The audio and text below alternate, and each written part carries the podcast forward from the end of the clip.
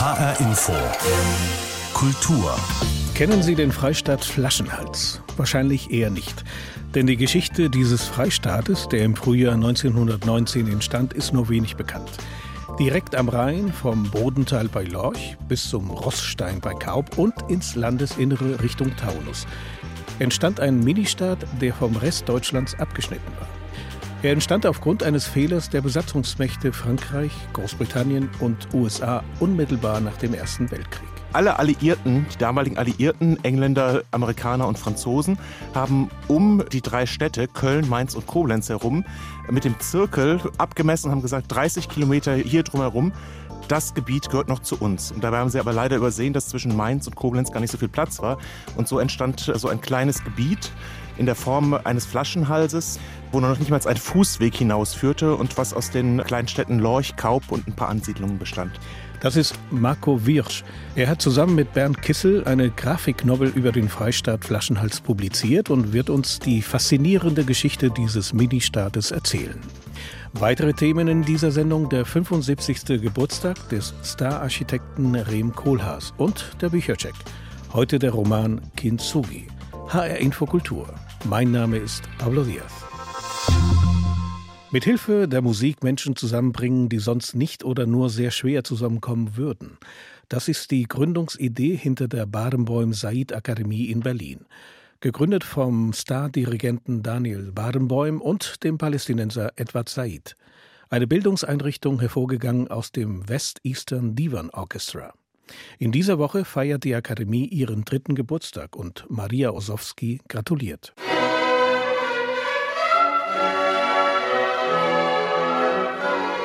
Mit Haydns Cellokonzert hat ein ungewöhnliches Bildungsprojekt vor drei Jahren begonnen.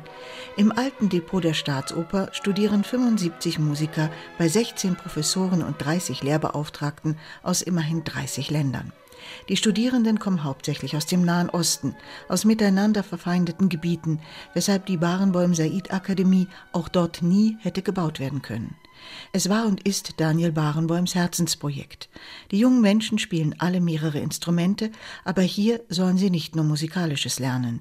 Sie sollen vor allen Dingen eine humanistische Ausbildung genießen. Musikalisch natürlich Instrument, Klavier als zweites Instrument, Theorie, Musikgeschichte, Harmonie, Kontrapunkt etc. ganz normal.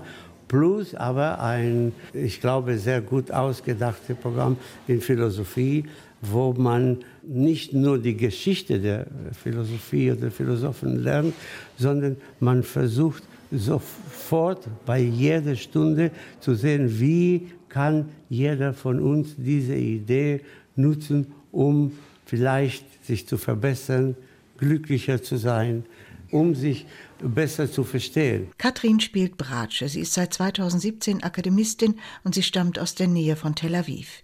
Ihre Freundin aus dem West Eastern Divan Orchestra hatte ihr von den Studiengängen in Berlin berichtet. Als ich mich dann entschieden hatte, es zu probieren, war die Bewerbungsfrist vorbei. Aber die Lehrer der Akademie hörten mein Vorspiel und dann haben sie mich doch gebeten, es zu versuchen. Jetzt bin ich in meinem dritten Jahr hier und ich My liebe es. Third year now. I love it. Zwei Drittel des Studienplans von Katrin nehmen die musikalischen Fächer ein, ein Drittel die geisteswissenschaftliche Ausbildung. Dazu gehört Philosophie. Wir haben versucht, eine Menge berühmter Philosophen kennenzulernen. Im ersten Jahr begann das mit der Antike, den alten Griechen, dann ging es weiter mit Kant, hin zu Hegel und schließlich landeten wir bei Nietzsche. Natürlich können Sie da nicht ganz tief eindringen, aber wenn man es will und wenn man diese Philosophen besser kennenlernen möchte, dann geht das. Natürlich wirklich nur, wenn du den Willen dazu hast. Will, Literatur und Geschichte, später Kunstgeschichte gehören ebenfalls zum Curriculum.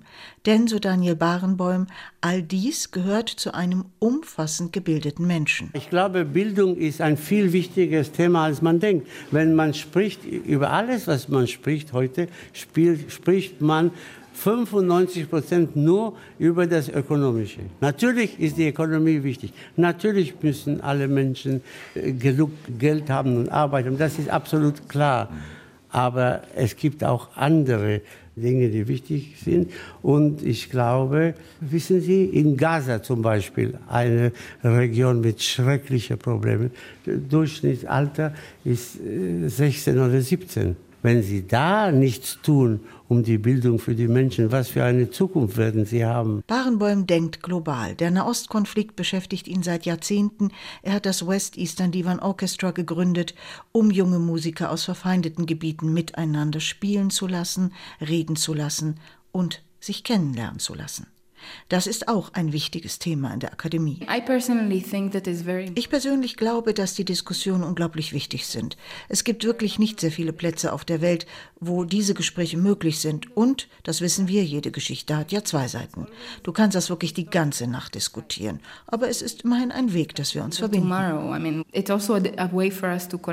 Elias stammt aus Damaskus. 2014 ist er nach Deutschland gekommen. Seit 2017 ist er in der Akademie. Er studiert Schlag Schlagzeug, klassisch durchaus, aber seine Leidenschaft gehört der Musik seiner Heimat. Also es liegt noch bei arabischer Musik. Also ich spiele gerne klassische Musik, ich spiele alle also Instrumente, alle Schlagzeug, aber noch ist, also die arabische Musik berührt mich also noch mehr. Der gegenseitige Einfluss der Musikstile aufeinander gehört zum Spirit, zum Geist der Akademie.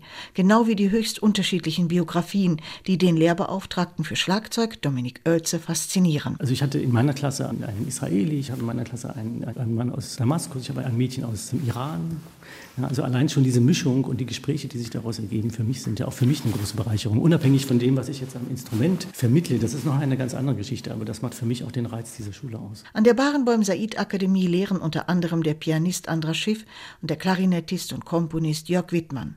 Daniel Barenboims Sohn, der Geiger Michael Barenboim, Konzertmeister des West Eastern Divan Orchestra, ist ebenfalls Professor. Die Studiengebühren übernimmt das Auswärtige Amt im Rahmen der DAAD-Förderung mit Musik Menschen zusammenbringen, die sonst nur schwer zusammenkommen würden. Die Idee hinter der Barenbäum Said Akademie in Berlin. Sie feiert in diesen Tagen ihren dritten Geburtstag. Lässt sich Geschichte mittels eines Comics einem breiteren Publikum näherbringen?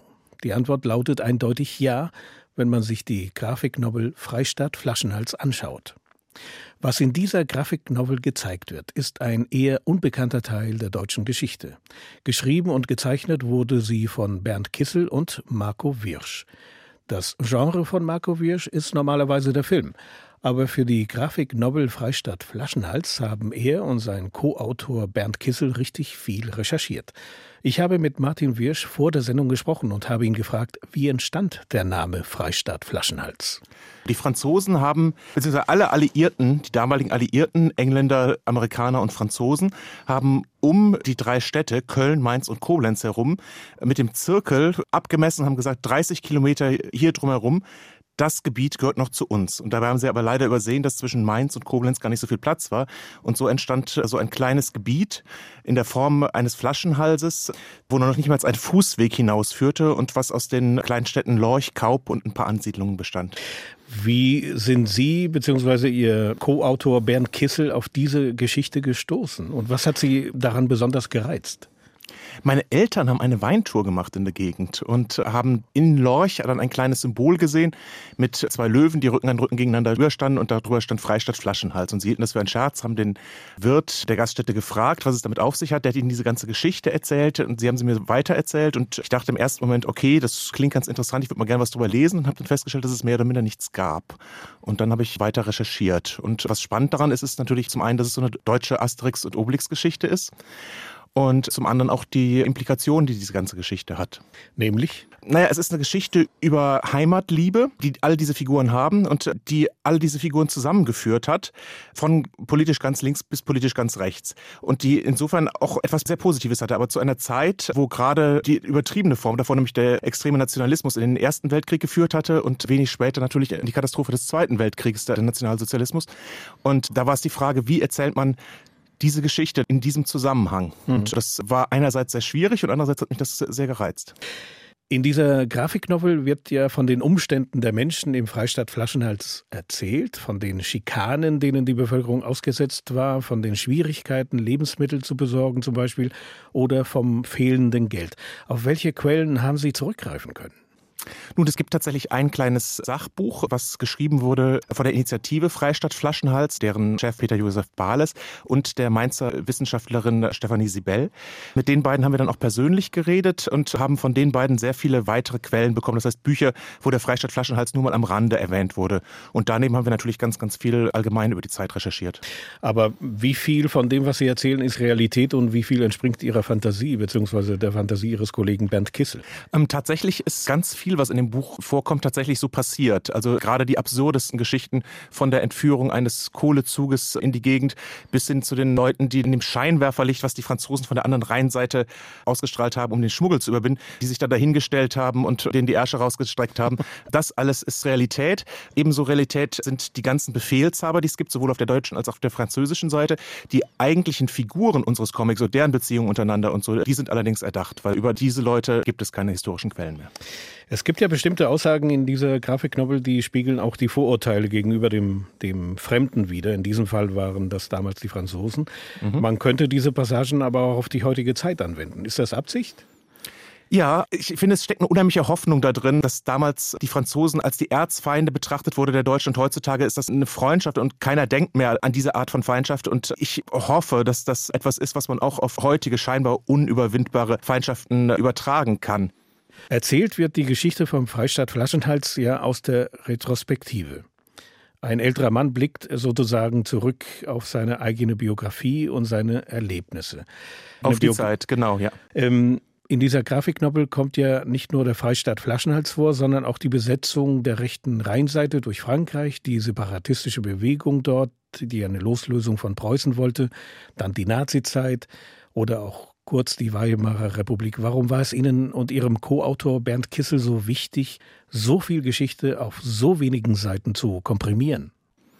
Ich hielt es für wichtig zu zeigen, wie Geschichte miteinander zusammenhängt. Dass der Freistaat Flaschenhals entstanden ist aus einer Situation im Ersten Weltkrieg, aus dem, was die Deutschen damals in Frankreich angerichtet haben und wohin er wiederum geführt hat. Und nicht der Freistaat Flaschenhals allein, aber die Bewegungen dieser Zeit, die dann in den Zweiten Weltkrieg führten und was dann aber auch wiederum zu einer Zeit der Entspannung nach dem Zweiten Weltkrieg geführt hat. Und das wollte ich in Zusammenhang setzen. Der erste Satz des Buches lautet, jede Geschichte beginnt vor ihrem Anfang. Das heißt, wir müssen versuchen, diesen Blick zu weiten, weil wenn wir den eng auf die eine Situation beziehen, dann kann tatsächlich Nationalismus entstehen und der Eindruck entstehen, dass nur die anderen die Bösen sind. Und diesen Blick wollte ich eben vermeiden.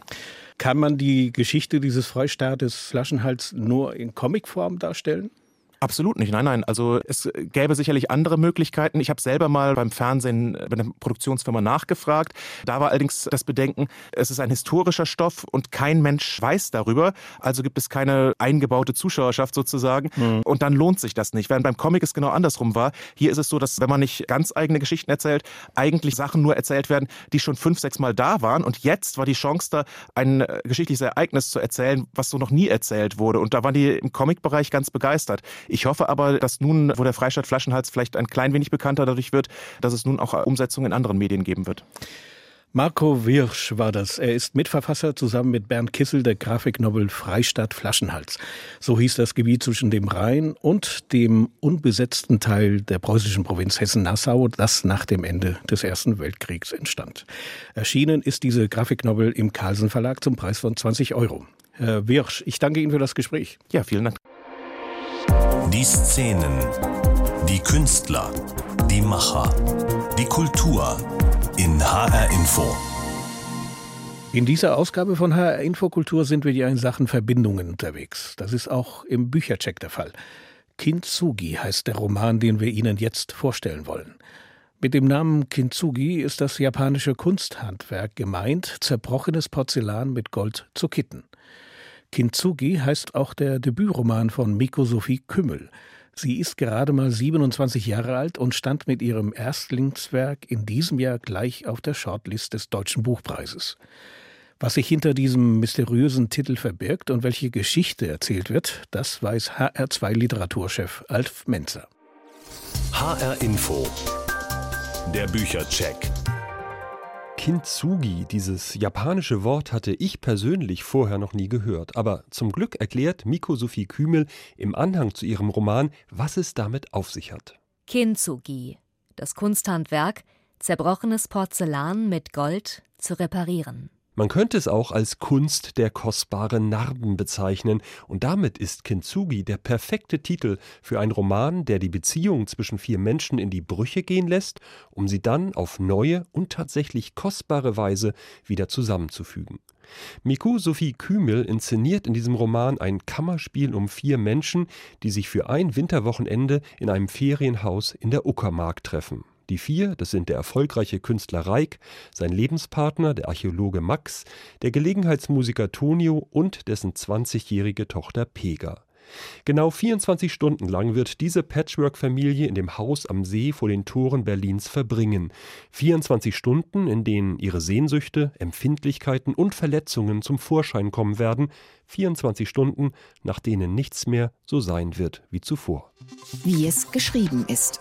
Dieser Roman ist ebenso streng wie unaufdringlich komponiert. Miko Sophie Kümel wechselt viermal die Perspektive und lässt jede ihrer vier Figuren nacheinander zu Wort kommen, was dem fortlaufenden Geschehen ganz von selbst eine immense Vielschichtigkeit verleiht. Dazwischen stehen reine Dialogpassagen, die dem Ganzen immer wieder Tempo geben. Auch wenn auf den knapp 300 Seiten eigentlich gar nicht viel passiert, bleibt das Gefühl, ein großes und tiefgehendes Drama erlebt zu haben. Das wiederum liegt an den Figuren, die jede für sich überzeugen, das liegt aber auch und vor allem an der kunstvollen Sprache dieses Romans, einer Sprache, mit der die Autorin von Beginn an eine Welt zeichnet, in der jeder Sinnes- und jeder Gefühlseindruck unmittelbar miterlebbar zu werden scheint. Und das von der ersten Seite an. Das Haus steht schwarz geschindelt da, schmucklos und vernarbt, wie sie es zuletzt zurückgelassen haben. Die Ruhe schmiegt sich kühl in ihre Ohren. Beide Männer stehen einen Moment nur da und sind gemeinsam allein. Wie es gefällt. Mich hat dieser Roman vom ersten Satz an gefangen genommen. Die Welt, die hier aufgemacht wird, ist trotz und gerade wegen der Brüche und Verwerfungen, die sich von Beginn an auftun, so faszinierend, dass man sie nicht mehr verlassen möchte. Kintsugi ist ein erstaunliches Debüt, ein Roman, der ebenso weltweise wie modern ist, ein Roman über Partner und Elternschaft im 21. Jahrhundert und ein Roman über jene Narben, die ein Leben wie auch ein Kunstwerk allererst interessant werden lassen. HR Info, der Büchercheck, auch als Podcast zum Nachhören auf hrinforadio.de. Der Roman Kintsugi von Miko Sophie Kümmel ist bei S. Fischer erschienen und kostet 20,99 Euro. Alf Menzer hat den Roman vorgestellt. Der Niederländer Rem Koolhaas prägt seit Jahrzehnten die Architekturszene. Der Ansatz seiner Arbeit ist immer die mögliche Funktion eines Bauwerks. Für wen ist der Bau gedacht und wer soll darin arbeiten oder leben? Herauskommen sehr oft collageartige Bauten. Zu beobachten zum Beispiel in Berlin. Die niederländische Botschaft dort wurde von Rem Koolhaas entworfen. An diesem Wochenende wird der Stararchitekt 75 Jahre alt. Ludger Katzmetzak hat ihn getroffen. Sein Vater war Schriftsteller, sein Großvater Architekt. Rem Koolhaas ist beides. Ein Architekt, der schreibt, ein Autor, der baut. Ich war erst Journalist. Ich war erst Journalist und da gibt es bezüglich der Motivation einen großen Konflikt. Der Journalist will Dinge verstehen und der Architekt will Dinge verändern. Und der Architekt Dinge verändern. Schon in seinem 1978 veröffentlichten Buch Delirious New York löst er diesen scheinbaren Konflikt auf. Kohlhaas lernt nicht nur Manhattan zu begreifen, er würdigt die verdichtete Stadt als ideale Lebensform. Das Werk beschert ihm den internationalen Durchbruch, noch bevor er auch nur ein einziges Gebäude errichtet hat. Kohlhaas wächst in Rotterdam auf, das im Krieg von deutschen Bomben fast völlig zerstört wurde. Er ist acht Jahre alt, als die Familie für vier Jahre nach Indonesien zieht. Bis heute faszinieren ihn die asiatischen Millionenmetropolen Peking, Shanghai, Bangkok, Taipei. Einfach nur durch gut hinzuschauen entdeckte ich, dass in Asien ganz anders über das Bauen gedacht wird als im Westen. Im Westen wird alles in den Boden und ineinander gerammt. Das ist brutale Verdichtung. Und in Asien hält jeder die Dinge zusammen, verbindet sie und das setzt Sauerstoff frei. Für Kohlhaas wachsen Asiens Großstädte nicht geplant. Sie entwickeln sich selbstständig, wuchern unkontrolliert immer weiter. Als Architekt akzeptiert er diese Unordnung, versucht aber zugleich im Chaos öffentliche Räume zu schaffen, die sich davon abgrenzen. In Peking hat er für das chinesische Staatsfernsehen ein spektakuläres Mediencenter konzipiert. Es ist das höchste Gebäude, das sein Büro OMA, das Office for Metropolitan Architecture, je entworfen hat. Die beiden vom Auftraggeber geforderten Bürotürme sind in 160 Metern Höhe durch einen horizontalen Körper verbunden, verwinkelt, unsymmetrisch, verwirrend. Verändert der Betrachter seine Perspektive, verändert sich auch das Bauwerk. Manchmal sieht es stark aus, manchmal schwach, manchmal groß, dann wieder klein. Mal ist es ein Loch, mal ein Pfeiler, dann wieder ein Hammer. Für mich ist das in China ein Beitrag zur Befreiung von Identität und Verpflichtungen. Unumstritten sind seine Entwürfe nicht. Manche Gebäude zeugten von Größenwahn, sagen seine Kritiker. Zu hoch, zu teuer, zu verspielt. Und dennoch, Rem Koolhaas hat wahre Ikonen der modernen Architektur geschaffen. Die Zentralbibliothek in Seattle, das städtische Konzerthaus in Porto, die niederländische Botschaft in Berlin und das Wolkenkratzer-Ensemble de Rotterdam in seiner Heimatstadt. Jedes Bauwerk ein touristisches Highlight. Aktuell aber kehrt der niederländische Star-Architekt den Metropolen dieser Welt den Rücken. Für eine große Ausstellung in New York wendet sich ausgerechnet er den nicht-urbanen Landschaften zu. Ich bin langsam eigentlich viel mehr geïnteresseerd in. So langsam bin ich viel mehr daran interessiert, was mit Gebieten passiert, die zurückbleiben, sei es in der Schweiz, wo mittlerweile ganze Dörfer entvölkert sind, oder in China oder in den Niederlanden. Ich denke, das werden künftig die entscheidenden Gebiete sein. Das finde ich im Moment viel spannender und das beschäftigt mich. Da bin ich moment. Die Zukunft der Welt wird auf dem Land entschieden, sagt Kohlhaas, der bereits vor zwei Jahren mit den Vorbereitungen zu diesem Projekt begonnen hat. Die Ausstellung trägt den Titel Countryside Future of the World. Sie wird im Februar des kommenden Jahres im New Yorker Guggenheim Museum eröffnet. Der Stararchitekt Rem Koolhaas wird an diesem Wochenende 75 Jahre. Ludger Katzmirczak mit einem Porträt. Gott existiert und ihr Name ist Petrunia. So heißt eine Gesellschaftssatire aus Mazedonien. Ein Film, der auf der Berlinale dieses Jahres die Kritiker begeistert hat. Und zwar so sehr, dass er den Preis der ökumenischen Jury bekam. Die zeichnet Filme mit sozialen oder interreligiösen Themen aus. Dieser Film begleitet die Protagonistin Petrundia dabei, wie sie halb Mazedonien gegen sich aufbringt, weil sie an den Traditionen rüttelt. Ein Sprung ins kalte Wasser und schon bricht Chaos aus. Bei der alljährlichen Osterprozession im mazedonischen Stipe schmeißt ein orthodoxer Priester ein heiliges Kreuz in den Fluss. Ein religiöses Ritual. Es ist die Aufforderung für eine Horde halbnackter Männer ins Wasser zu springen und nach dem Kreuz zu fischen. Denn wer es findet, dem winkt ein glückliches Jahr. So der jahrhundertealte Brauch. Ich friere hier langsam den Arsch ab, der soll ja, auslegen. Warum dauert das so lange? Diesem Jahr kommt es anders, denn zufällig steht die 32-jährige Petrunia auf der Brücke. Sie kommt gerade von einem demütigenden Bewerbungsgespräch zurück und ist frustriert.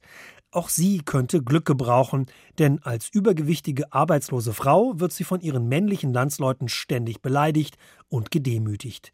Also springt sie im Affekt ins kalte Wasser, erwischt das Kreuz und löst eine halbe Staatskrise aus.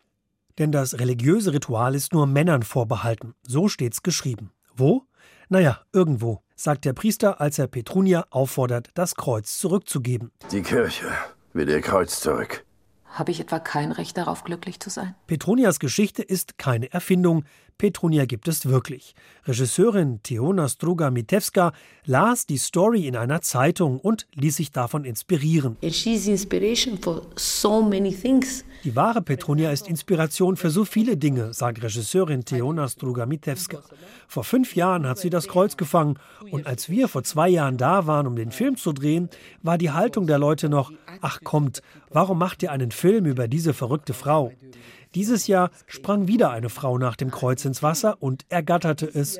Und diesmal hat der Priester es ihr anstandslos gelassen. Sie sehen, Kunst kann Dinge verändern. Art can change things. Im Film spielt eine charmante und sehr überzeugende Sorika Nusheva die pummelige, frustrierte Petrunia, die zu Hause nicht aus dem Bett kommt und trotz ihres Geschichtsdiploms noch nie einen Job hatte. Ein fulminantes schauspielerisches Debüt. War Ihnen klar, dass noch nie eine Frau daran teilgenommen hat? Frauen sind keine Idioten. Sie hat unser Kreuz gestohlen. Petrunia ist eine Antiheldin, eine Frau, die man in ihrem Kampf gegen männlichen Chauvinismus sofort ins Herz schließt. Ist es denn wirklich so schlimm, dass eine Frau das Kreuz rausgeholt hat? Gott existiert und ihr Name ist Petrunia, ist eine bitterböse Abrechnung mit dem Patriarchat und ein kraftvolles Plädoyer für ein wenig mehr Widerspenstigkeit. Die Tatsache, dass ein einfacher Sprung ins kalte Wasser die geordnete Welt der Männer und Popen in Mazedonien derart durcheinander bringt, ist absurd. So absurd, dass es wieder Spaß macht, wenn es nur nicht so traurig wäre. Denn die wahre Petrunia lebt inzwischen in London. Sie hat der Welt voller Machos und Chauvis auf Wiedersehen gesagt. Dieser Film macht ihre mutige Tat unsterblich. Eine Filmkritik von Jan Tussing. Der Film Petrunia ist diese Woche in die Kinos gekommen. Und soweit HR Infokultur. Die Sendung finden Sie als Podcast auf hrinforadio.de und in der ARD Mediathek. Mein Name ist Pablo Diaz.